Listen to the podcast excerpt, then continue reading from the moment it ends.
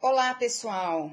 É, a gente está aqui para apresentar um podcast da disciplina de Astronomia e Astrofísica do curso de Licenciatura em Física do IFSC, Campus Araranguá. É, eu sou aluna do curso, me chamo Cristiane, sou professora de matemática e também professora de física. E eu, mais minha colega, vamos apresentar uh, um podcast a respeito de um episódio da série Cosmos. Eu sou a Gabriela, né? Sou a colega da Cris, e a gente vai apresentar juntos agora o, o episódio da série Cosmos. O nome desse episódio que a gente escolheu é A Harmonia dos Mundos, que aborda bastante temas de astrologia e faz associação com a astrofísica e também é muito presente, né, nos assuntos hoje em dia, a astrofísica, a astrologia e os horóscopos, né, que está presente aí todos os dias na nossa vida. Então, é, essa série é o terceiro episódio da série Cosmos e ele começa a, apresentando, discutindo, né, que há dois caminhos para a gente ver as estrelas, como elas realmente são e como podemos querer que elas sejam. Então, o Carl Sagan trouxe uma relação muito interessante a respeito da astronomia com a astrologia, porque antigamente é, acreditava-se muito né, na astrologia e se tratava a astronomia e astrologia como uma coisa só. Então hoje a gente sabe que, que não é bem assim, né? Inclusive os astrônomos eles diziam que o planeta Saturno é um imenso globo de hidrogênio e hélio circundado por um anel de bolas de neve com 50 mil quilômetros de largura. E segundo eles, os planetas influenciam o comportamento humano. Então, uh, Júpiter, por exemplo, eles diziam que, que representava o caráter da nobreza, o comportamento manso, né? já que o Saturno promove a desconfiança, a suspeita e o mal. Hoje a gente enxerga os planetas de forma diferente, né? Marte, por exemplo, é, dentro da astronomia, é um mundo aí que aguarda muita exploração, né? Inclusive a vida, né? A vida do ser humano em Marte. Então é, é um lugar, para os astrônomos, é, ele é um lugar tão real quanto a Terra. Mas os astrólogos, né? Para os astrólogos, Marte é guerreiro, é violência, é destruição. Então, essa, essa diferença, uh, essa ligação, né, essa associação da astronomia com a astrologia, ela é muito antiga, apesar de que hoje ainda tem muita gente que acredita, tem muita gente que não acredita, né? Até certo ponto, é, o que, que a astrologia poderia influenciar na nossa vida, né? No nosso cotidiano. E esse, essa discussão entre astronomia e astrologia também foi algo assim que, que indagou, né, que trouxe uma indagação muito forte, muito relevante para Jonas Kepler, Kepler, né, conhecido Kepler. Ele, na verdade, ele desmistificou o céu. Ele começou a estudar, né, começou a descobrir muita coisa que hoje para nós faz muito sentido e que a ciência avançou muito em relação a isso, graças aos estudos de Kepler, né? Então ele, ele foi o primeiro, na verdade, o primeiro astrofísico e, e o último astrólogo científico. Então ele começou a estudar quais as diferenças, quais as relações, né, que tem astrologia com astronomia. E aí ele descobriu aí a grande força da física envolvida é, nesses, nos movimentos planetários, né? E hoje em dia, como eu estava falando, né, Muitas pessoas ainda acreditam na astrologia, inclusive nas revistas, jornais, internet, sites, tudo mais, né? Todo dia se vê, todo dia se vê alguma coisa em relação à astrologia, ao horóscopo, à influência dos astros na nossa vida. E tem pessoas que nunca saem de casa também sem ler horóscopo, né? Tu é dessas, Gabi?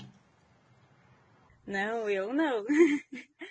Acho que agora a gente já tem uma noção, né, mais, mais ampla de, de ciência, então acredito que a gente já consiga ter outras ideias sobre a astronomia e a astrofísica né, hoje em dia.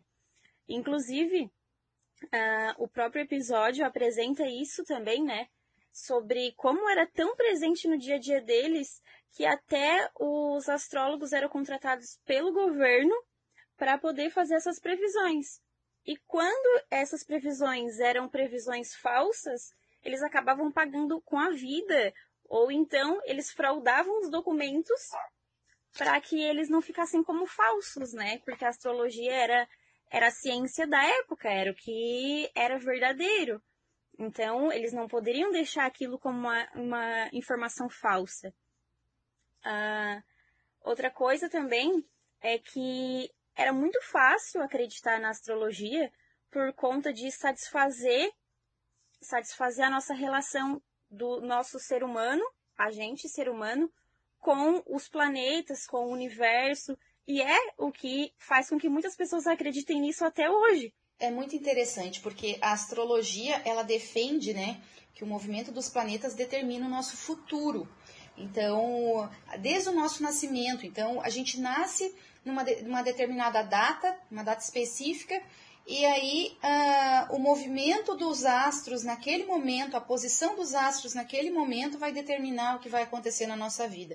Se fosse assim, eles, eles até fazem a comparação dos irmãos gêmeos, né? Se fosse assim, dois irmãos gêmeos, um vai morrer cedo, o outro morre tarde, eles teriam que morrer juntos. As coisas teriam que acontecer basicamente é, ao mesmo tempo, e porque se nasceram ali com alguns segundos ou minutos de diferença, né? Isso teria que ser bem é, provável de acontecer.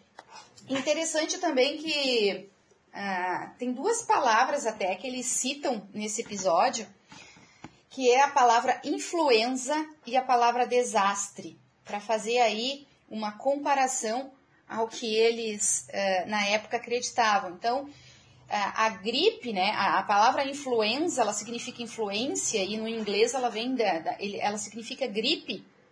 E eles, eles acreditavam que até as doenças eram causadas por influência das estrelas. Influência das estrelas. Então a palavra influência eles associavam a influenza de gripe. Então era uma coisa assim, é, muito, nossa, surreal. E a palavra desastre também, o, o significado, a origem da palavra, né, a origem grega, significa estrela má. Então, os desastres que aconteciam também, eles acabavam é, é, relacionando, é, relacionando com, a, com as estrelas, com os planetas.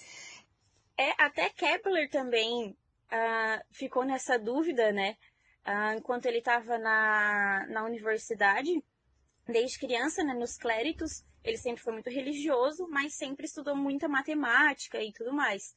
Então ele também teve essa dúvida, porque Ptolomeu teve acreditava que o pai dele sumiu, né? Abandonou ele por conta da influência de Marte e Vênus. Então Kepler também pensou nisso. Ah, será que a minha mãe, a relação minha com a minha mãe, de briga e discussões, também tinha a ver com isso? Aí foi também uma das buscas, né, um dos pontos que ele foi atrás dessas investigações, de conhecer o universo e, e fazer essa ligação entre a astronomia e o dia a dia deles, né, que era o que estava sempre presente.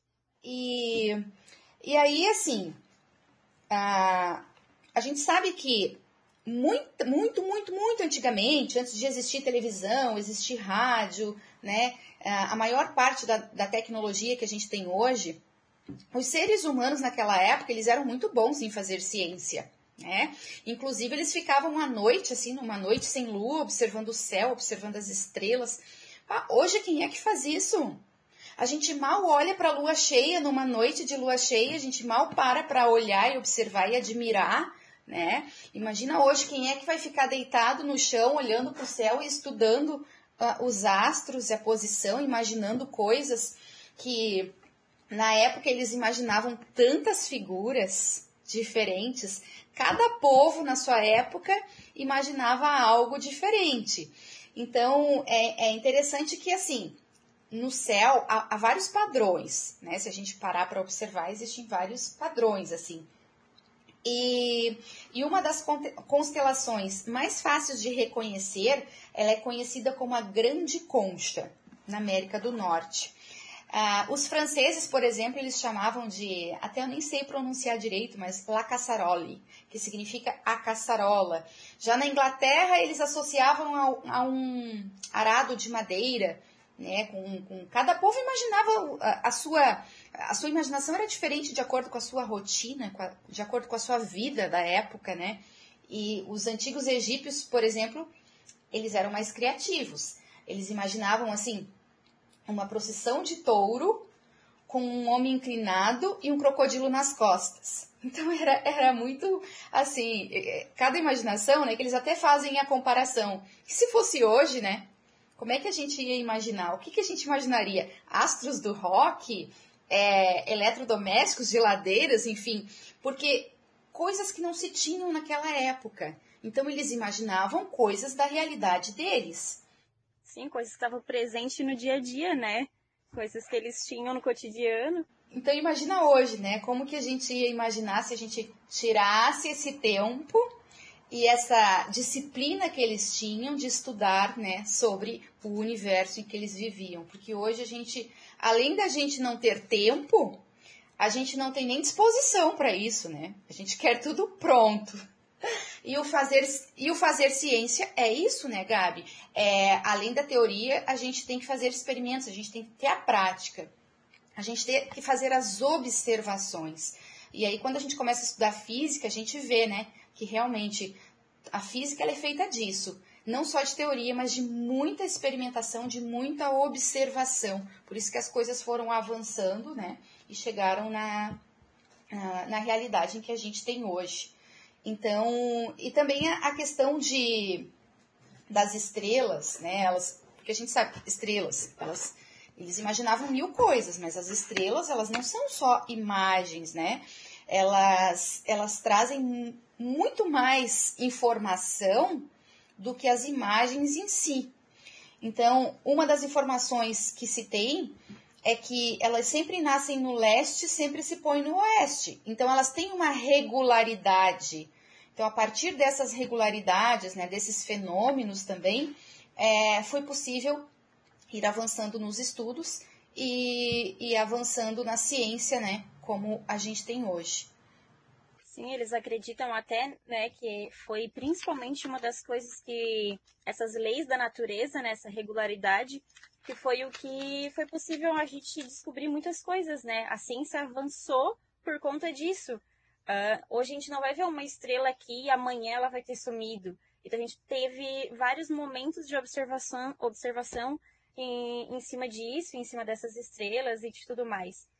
Até relacionado a isso, uh, tiveram vários povos também que acreditavam que, como um, o Sol se, se ponha, né? Se põe num dia e aparecia no outro, eles não tinham essa noção, né?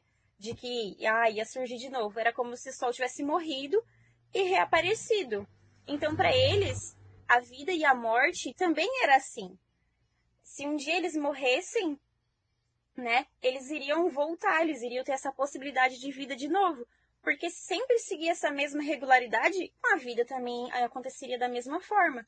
Então, tiveram vários povos, né, nossos ancestrais, que acreditavam nisso. Uh, ainda sobre o Sol, o Sol era, é presente, né, todos os dias, e, e eles sempre uh, veneravam o Sol, né, o Sol era a estrela principal então, teve um povo que, que criava, criou umas paredes, algumas paredes, que no dia em que o sol fosse maior, era para eles como se fosse um presente do sol, né? Um grande dia, o dia amanhecendo mais cedo, era um dia de felicidade. Esse dia era um dia feliz para todos, né? Do, dos povos. E, e, e esse sol, somente nesse dia, que hoje a gente conhece como solstício de verão, mas que na época não se tinha isso, uh, o Sol refletia exatamente num ponto específico da parede.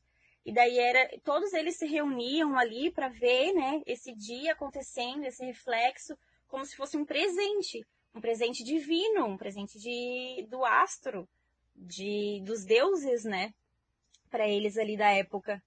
Hoje a gente mal agradece o sol que nasce todos os dias, maravilhoso. A gente não agradece, né? A gente tem que aprender um pouquinho com esses povos antigos. Sim. A gente também nem lembra às vezes que quando vai ser o solstício de verão. A gente às vezes tá tão focado na rotina do dia a dia que a gente nem percebe esses acontecimentos. Mas ainda em relação a essa regularidade, eles também não entendiam ah, por que, que algumas frutas nasciam em uma época e não nasciam em outra, porque também não tinha esse negócio de estações do ano, de, de do sol ser mais forte ou menos forte. E daí eles também não tinham esse entendimento. Então foi através disso que eles buscaram, né? Buscaram entender o que estava acontecendo a, em relação a, a todos esses acontecimentos.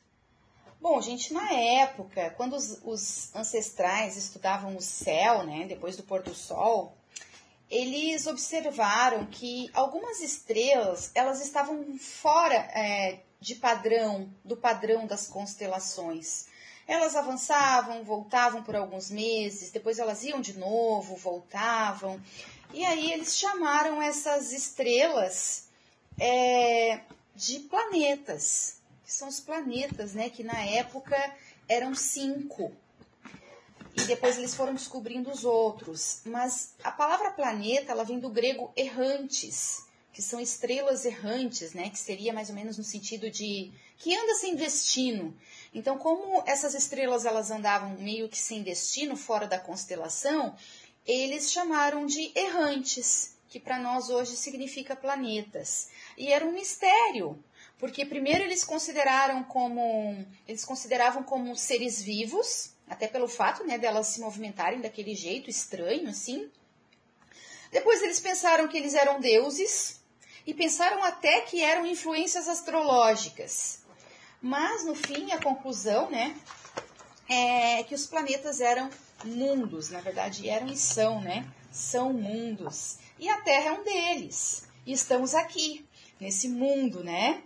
Uh, e aí todos eles giram em torno do Sol, de acordo com as leis né, matemáticas.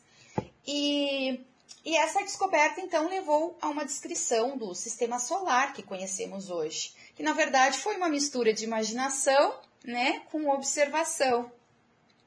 E, e isso, isso, na verdade, todo esse, esse fato é que faz ser possível responder a uma grande pergunta, né? Que pergunta é essa?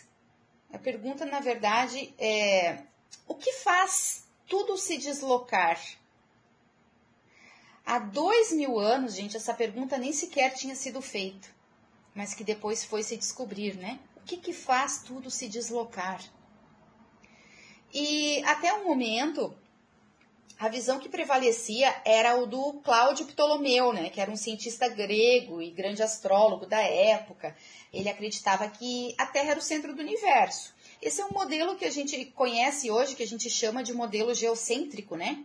Para aquela época, e para aquela época essa visão já era boa o bastante.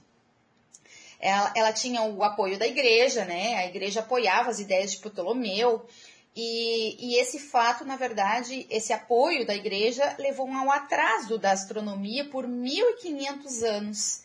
Ela, ela quase que ficou abandonada, assim. As pessoas ficaram acreditando naquilo. E aí foi só em 1543 que o polonês uh, Nicolau Copérnico eh, ele publicou algo bem diferente do que se tinha até então. Ele foi bastante ousado, na verdade, né? Ele disse que a Terra não era o centro do universo, mas sim o Sol. E, e isso irritou bastante gente na época, né? E, e aí a igreja se manifestou né, contra o Ptolomeu, colocando seus, seus trabalhos aí na lista de livros proibidos. E a gente sabe que a igreja tinha uma grande influência né, naquela época. Até pouco tempo, na verdade, se a gente for pensar, né, a igreja tinha muita influência sobre muita coisa. E, e foi Martinho Lutero né, que escreveu, ele descreveu o Copérnico com es, essas palavras. E eu vou falar exatamente como ele descreveu. Ele disse o seguinte: As pessoas dão ouvido a um astrólogo presunçoso. Esse tolo quer reverter toda a ciência da astronomia. E aí era uma disputa, né, gente? Esse confronto de visões aí diferentes do cosmos uh, que foi o que intrigou Kepler, né?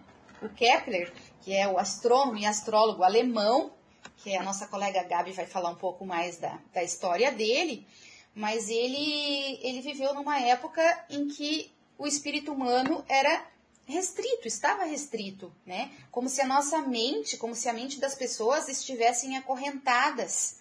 Então eram, eram mentes fechadas, que nem a gente diz hoje, né? Ah, abre a tua mente, né? Amplia a tua mente, né?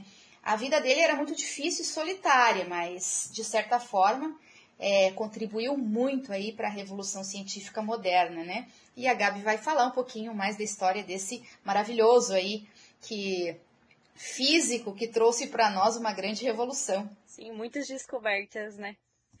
É, o Kepler era mesmo bem solitário, de fato, por conta de de maus comportamentos, né, durante a universidade que ele participou, dos cléritos. Uh, as universidades católicas sempre eram muito regradas, uh, uma, uma rotina de oração e estudos, e como Kepler tinha um mau comportamento, ele então fez poucos amigos e, e teve bastante tempo sozinho.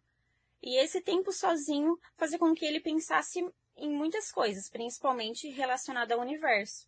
E ele era muito uma pessoa muito, de muita fé. Ele acreditava muito em Deus. Ele acreditava que Deus era o poder criativo do universo. E foi isso que fez com que ele buscasse entender se Deus é, é o poder criativo do universo, uh, o que, que ele queria, né? Qual era o plano dele, de Deus, para esse mundo que a gente vive. Então foi isso o pontapé inicial que fez com que ele buscasse cada vez mais conhecer essa, esses motivos, né? Por que, que as coisas acontecem, por que, que o mundo é desse jeito, por que, que as estrelas uh, se movem de tal forma. Ainda não, né? O movimento, ainda não era o momento que ele pensava sobre o movimento, mas que ele queria entender o que estava acontecendo. Uh, o Kepler também, durante a universidade, era muito focado na geometria. E a geometria sempre, na época, somente os sólidos regulares, né? Sólidos perfeitos.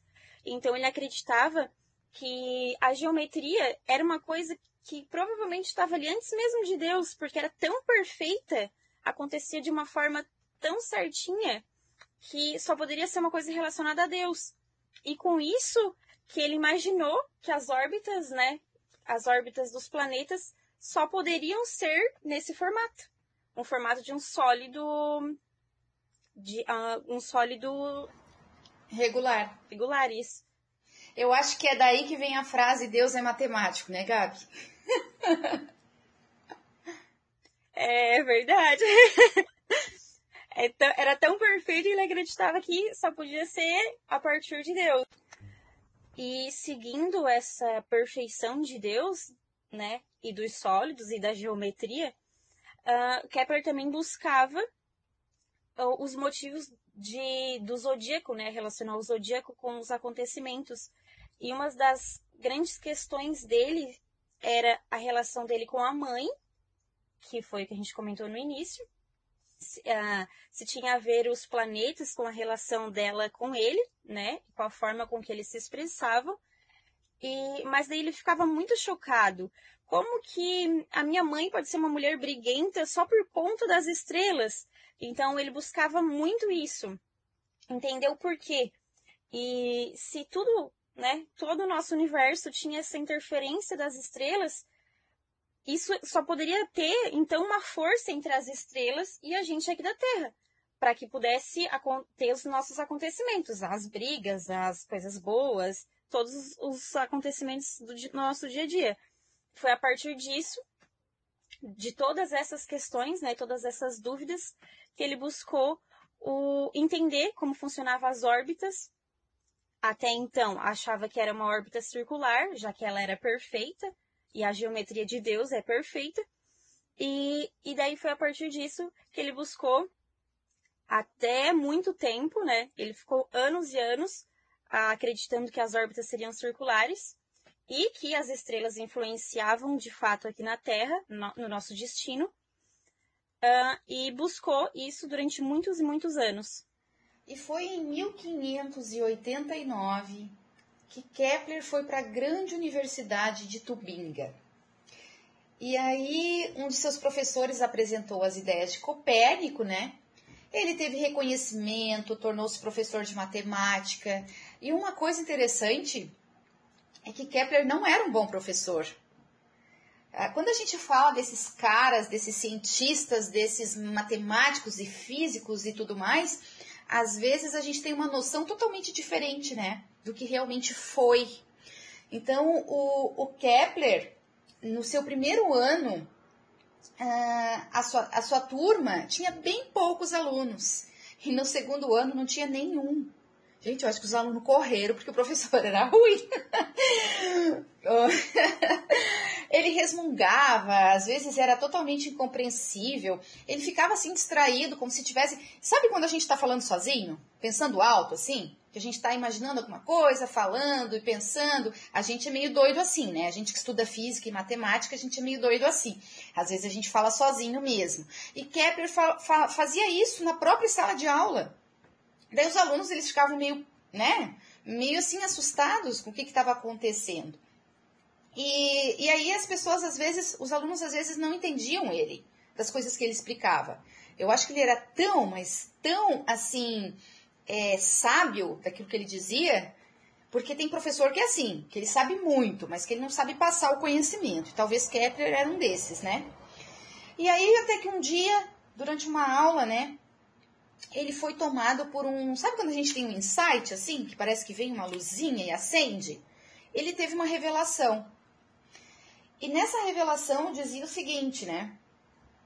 É, veio um pensamento, ele, ele, nessa época havia só seis planetas, né, conhecidos, que era uh, o Mercúrio, Vênus, Terra, Marte, Júpiter e Saturno.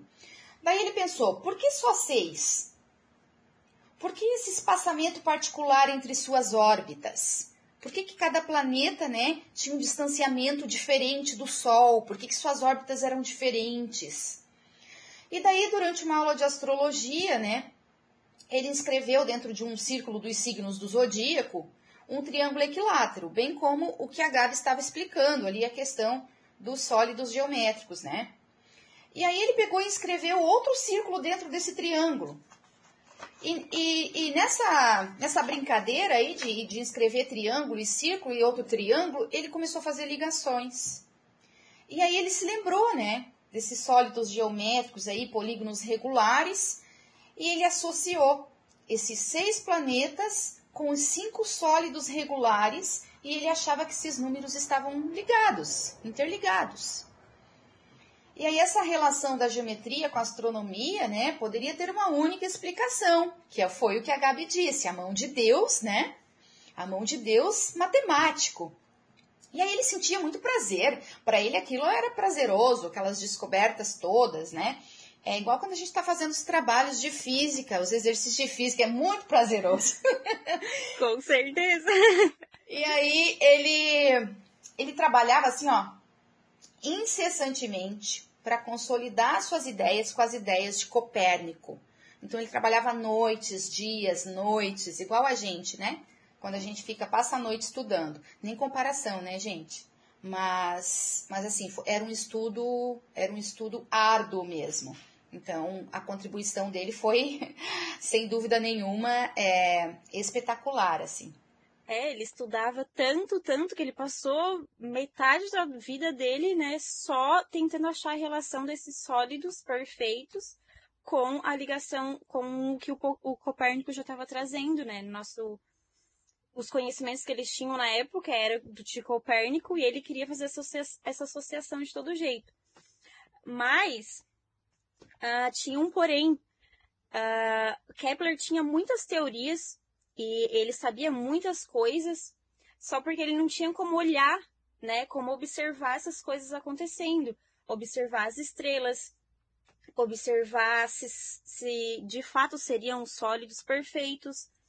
E, e ele até teve um convite de um grande cientista também da época, que era o Tycho Brahe, e, mas a princípio ele não quis aceitar o convite, porque ele, né, tinha a escola e tinha várias outras coisas, a família, então ele não queria a princípio aceitar o convite. Até que surgiu uma onda de, de opressão na cidade dele, e uma das primeiras coisas que eles fizeram para acabar com os hereges, né, foi fechar a escola de Kepler. Então, eles fecharam e queriam fazer essa mudança para poder restaurar a fé católica, porque a Igreja Católica sempre teve uma grande influência em todas as coisas, né? Até hoje ainda tem em vários pontos, mas uh, Kepler ficou assim devastado, né? E ele, que era uma pessoa de muita fé, tendo a escola fechada, ficou ainda mais conturbado com tudo isso. Aí foi nesse ponto que ele decidiu que então ele ia estudar com o Tycho Brahe.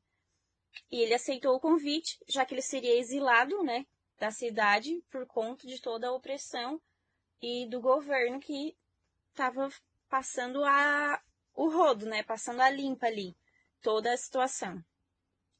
Uh, mas o Tycho e o Kepler tinham ideias muito diferentes. Uh, o Tycho acreditava que o universo funcionava como se fosse um relógio, que era sempre muito ordenado e preciso. E o Kepler não tinha toda certeza disso ainda, né? Então ele não, eles não concordavam. Até mesmo em questão de personalidades, eles eram completamente diferentes. O Kepler sempre muito tímido e muito quieto, desde criança na, nas escolas, até mesmo como professor, né? Que ele não se expressava muito. E, e o Ticho sempre uma pessoa assim de, de, discussões, de brigas e de muita festa.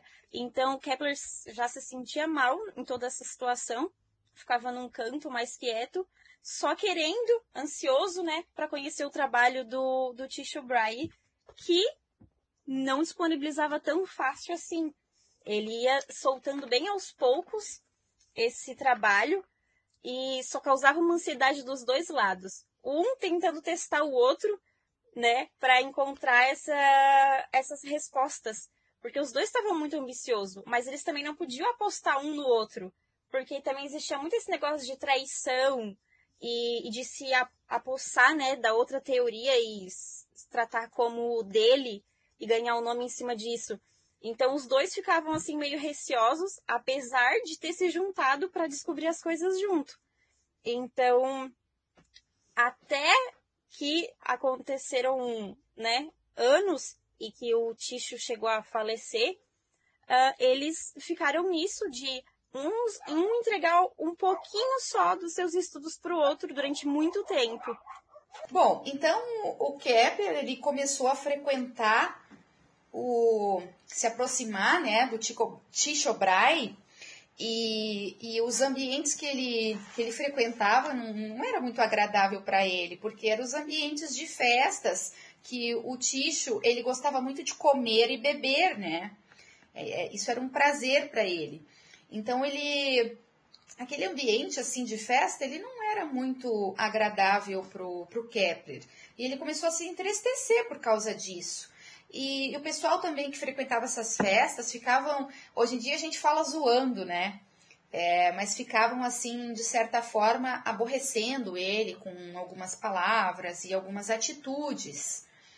E na visão de Kepler, uh, o Ticho, ele era rico o suficiente, ele poderia, né, pôr em prática todo o seu conhecimento, mas faltava alguém, assim, para arquitetar aquelas ideias, as observações né, que ele tinha. Então, Kepler pensava muito nisso, assim, que... E, na verdade, o Kepler pensava e o Tycho Brahe também sabia que ele precisava do Kepler. Mas, ao mesmo tempo, ele não queria entregar o seu trabalho. Na verdade, é, os trabalhos eles acabavam sendo um rival do outro, né? Porque cada um queria que seu trabalho desse certo, sem precisar entregar o ouro pro bandido, tipo assim, né? Então, mas na, na real, o, o, o Ticho Braia, o Ticho Brai, uh, ele era o maior observador, ele era um físico observador, e o Kepler era o maior teórico. E a gente sabe que que observação e teoria, experimento com teoria, né? Cada um sozinho não ia conseguir atingir o mesmo do que os dois juntos poderiam atingir e oferecer de conhecimento, né? E a ciência moderna, ela precisava das duas coisas. Ela precisava tanto da observação quanto da teoria. Então, na verdade, os dois eles eram amigos, mas às vezes eles brigavam, se reconciliavam. Por diversas vezes isso aconteceu. Né? Até que aconteceu ah, que Tisha Brahe morreu, né, pela sua indulgência com a comida e com o vinho, porque ele comia demais, ele bebia demais. E, e uma das coisas que ele ficou repetindo, até Kepler comentou isso com, numa carta que ele enviou para um amigo, ele disse que o Ticho dizia assim: Não deixem parecer que eu vivi em vão. Não deixem parecer que eu vivi em vão. E ficou repetindo isso. E realmente ele não viveu em vão. Né? Ele contribuiu muito. E, e, depois da sua morte, aí o Kepler se aproximou da família dele, teve acesso às observações e começou a trabalhar muito em cima dos dados, mas com muita ênfase, com muita paixão mesmo. Então, ele estudou principalmente o movimento de Marte. Por que de Marte? Porque o, o Ticho tinha dito a ele que o movimento de Marte era o mais difícil de ser reconhecido como uma órbita circular. Então ele pegou e se aprofundou mesmo, tá? Colocou a cara nos estudos e foi estudar é, com muita intensidade. E aí ele ficou anos e anos, né? Estudando, é, fazendo cálculos que ele acreditava ter encontrado os valores corretos. Mas aí em algum, até certo ponto, dava certo com as observações de, de Ticho. Mas depois ele desanimou, porque aí começou a aparecer algumas observações que não eram compatíveis com os cálculos que ele encontrava. Então aí ele ficou um pouco desanimado. É, até esses erros de cálculo uh, sempre sobressaíam oito minutos de diferença nos cálculos entre uns e outros, né? E, e ele ficava tentando ignorar esses oito minutos, achando que seria só um erro de cálculo, mas ele decidiu então que ele não ia fazer mais isso. Ele ia pegar esses oito minutos ia mudar e usar isso a favor dele. Foi aí que ele conseguiu ter muitas né, mudanças na astronomia. Como Kepler queria que, que as órbitas fossem perfeitamente né, perfeitas, ele ficava muito indignado com o fato desses erros estar sempre aparecendo. Uh, ele acreditava muito na geometria de Deus, então não ser uma órbita perfeitamente circular deixou ele muito triste. Uh, muitas vezes ele parava para pensar nisso e ficava muito triste. Mas depois de continuar tentando, né? Depois da tristeza passar e continuar tentando, ele, em linhas ovais mal calculadas, ele conseguiu fazer associação entre o que o Ticho estava falando das órbitas e os cálculos.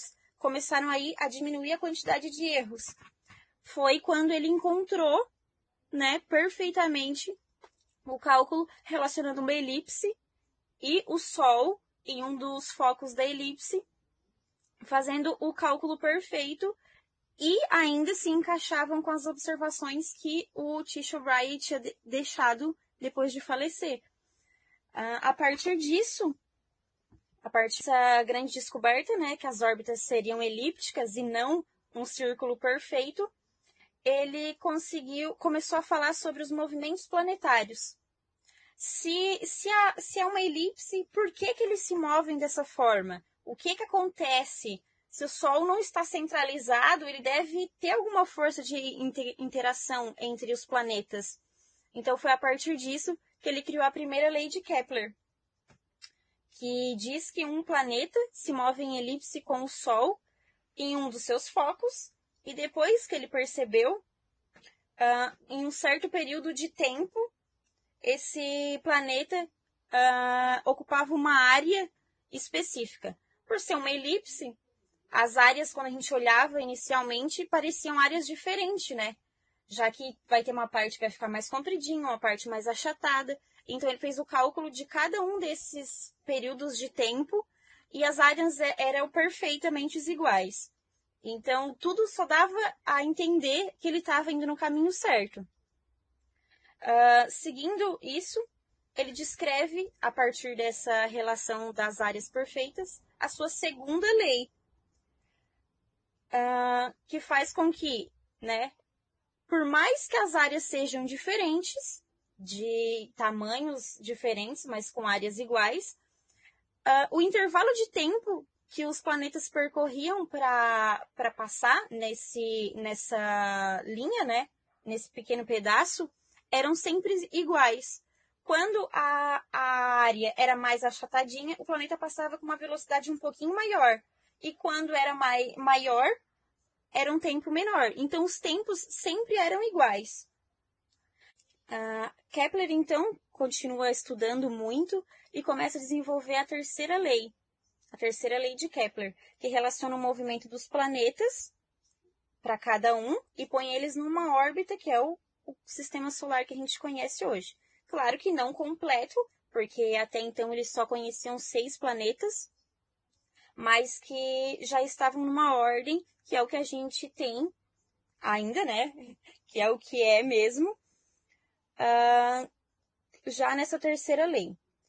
Através de uma relação matemática entre o tamanho da órbita e a velocidade do planeta, com que o planeta girava nessa órbita, ele reforçava a ideia de que existia então uma força do Sol que relacionava esses planetas. Uh, ainda mais que os planetas mais próximos do Sol se moviam com uma velocidade mais rápida, né, uma velocidade maior, e os planetas longe aconteciam mais lentamente. Então, com certeza havia uma força do Sol ou dos planetas, que ainda ninguém sabia, uh, que faziam com que isso acontecesse. Foi nesse meio tempo que Newton descreveu a gravidade. E daí foi quando Kepler conseguiu de fato escrever a terceira lei. Que respondia à grande dúvida, né? A grande dúvida do porquê que faz os planetas se moverem. Então, uma força, né, entre o Sol e a Terra e os outros planetas faz com que eles se movam. Uh, e então Kepler já percebeu uh, essa relação e descreveu a sua terceira lei, sua terceira lei, que diz que o quadrado dos períodos dos planetas são proporcionais aos cubos de sua distância do Sol. Aí, né, foi a primeira, o primeiro uh, astrônomo, né, não mais astrólogo agora, uh, a descobrir e entender como os planetas se movem. Uh, nessa, com essa relação matemática, ele conseguiria descrever, calcular e encontrar onde o planeta se encontrava na órbita. Então foi uma grande descoberta, né? É uma descoberta que a gente usufrui até hoje, né? A gente consegue entender muitas coisas a partir disso e, e resolve muitas dúvidas também, principalmente as da época, que eram muito maiores do que as que a gente tem hoje em dia. É, interessante que essa pergunta é, a gente faz hoje, às vezes, entre, entre amigos, né? O que te move? A gente brinca, às vezes até rola na internet, né? Ah, o que te move? O que move o mundo? O que move você? A gente pode responder, né? O que nos move? o que, que nos move? Ora, é a força gravitacional, é a gravitação né, do universo. Isso é que me move.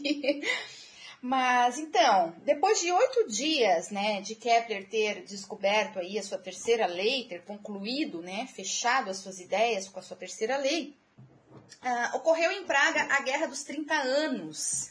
E com essa guerra ele perdeu, né, filho, esposa para uma epidemia espalhada pelos soldados.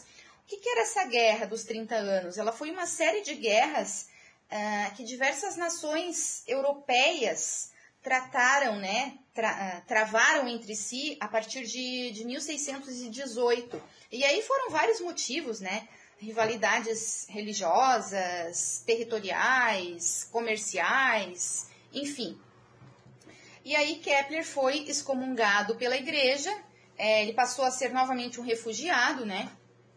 É, na verdade, o tratado, esse conflito, né, ele era dito como uma guerra santa por defender seus dogmas. E Guerra Santa, todo mundo né, que faz guerra às vezes usa esse nome só para se defender mesmo. A população ela ficou indefesa. Entre os muitos bodes expiatórios né, escolhidos, estavam senhoras idosas que moravam sozinhas e eram acusadas de bruxaria. E a mãe de Kepler é, foi levada no meio de uma noite, né, num baú. Então levaram ela e Kepler levou seis anos para salvar a vida da sua mãe. Na cidade dele, né, na cidade natal dele, ali entre os anos de 1615 e 1619, não, 1629, perdão. Todos os anos, três, em torno de três mulheres ou mais eram torturadas e mortas, acusadas de bruxaria. E a Catarina Kepler, né? Ah, embora era uma velha rabugenta, mas ela, ela se engajava em disputa e, e irritava a nobreza local. E ela também vendia drogas. Então, na verdade, o Kepler ele achava que tinha contribuído para a prisão da mãe, mas ele até, ele até escreveu um trabalho chamado O Sonho, né? Que era, era divulgado para. Era usado para divulgar e popularizar a ciência, então ele achou que, que fosse um dos motivos, ou o motivo principal, né? da prisão da sua mãe, mas na verdade ela também se envolvia é, com outras com outras causas. É, o episódio até termina assim, né, contando a história do livro, e ele até acreditava que ele era o culpado pela prisão da mãe, porque no livro contava sobre uma viagem até a Lua, e como ele não sabia no momento, né, não, a, ninguém tinha noção de como eles poderiam viajar até a Lua, ele usou no livro um feitiço da mãe, como se a mãe tivesse feito um, feiti um feitiço e daí levou ele até a lua. Então ele acreditava que esse foi o motivo, esse foi o motivo da, da prisão. Mas não, né? Ela se envolvia com várias outras coisas que não, não era uh, legais. Uh, aí, para finalizar mesmo o episódio, ele afirma a, a, que o Klepper acreditava muito que um dia seria sim possível chegar até a Lua através de uma nave, não só a Lua, né, mas descobrir muitas coisas do universo através de algumas naves. E hoje a gente sabe, né, a gente tem até vídeos e, e documentos comprovando que a gente consegue sim chegar até a Lua e no futuro talvez a gente, né, porque robôs e outras formas de, de pesquisa já foram para outros planetas também, mas quem sabe ainda a gente também, né, possa ir, os astronautas e tudo mais, pesquisadores. Então, além das suas pesquisas e das suas leis que Kepler afirmou, ele também estava certo mais uma vez, né, que era em relação a conseguir ir até o espaço e desvendar os mistérios que a gente ainda tem tentado desvendar, né? De várias formas. É muito bacana. Isso serve também, eu, a minha visão, né, de como estudante agora de física, isso serve também para a gente ficar um pouco mais atento é, nessa questão de qualquer coisa ser vendida como ciência, de qualquer coisa levar o nome da física. É, e muitas delas até falam de que é quântico, tudo é quântico, né? Para a gente tomar um, um, certo cuidado com o que se vende por ciência por aí, que na verdade é, usa só o nome para levar vantagem, né? Então, eu acho que falta conhecimento, a gente tem que cuidar muito também é, dessa parte científica e não banalizar, né? Não achar que qualquer coisa também é ciência.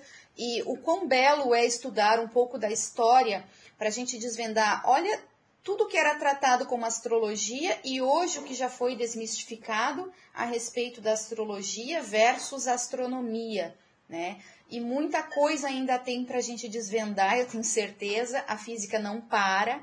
A física tem muita coisa ainda para a gente estudar e ampliar cada vez mais o nosso conhecimento. Então, é, queremos agradecer, eu e a Gabi, é, por essa oportunidade de produzir esse podcast. Espero ter contribuído de alguma forma né, para os ouvintes, estudantes ou não de física, mas que é um assunto bastante interessante para, é, de todo modo, né, para qualquer pessoa, de modo geral.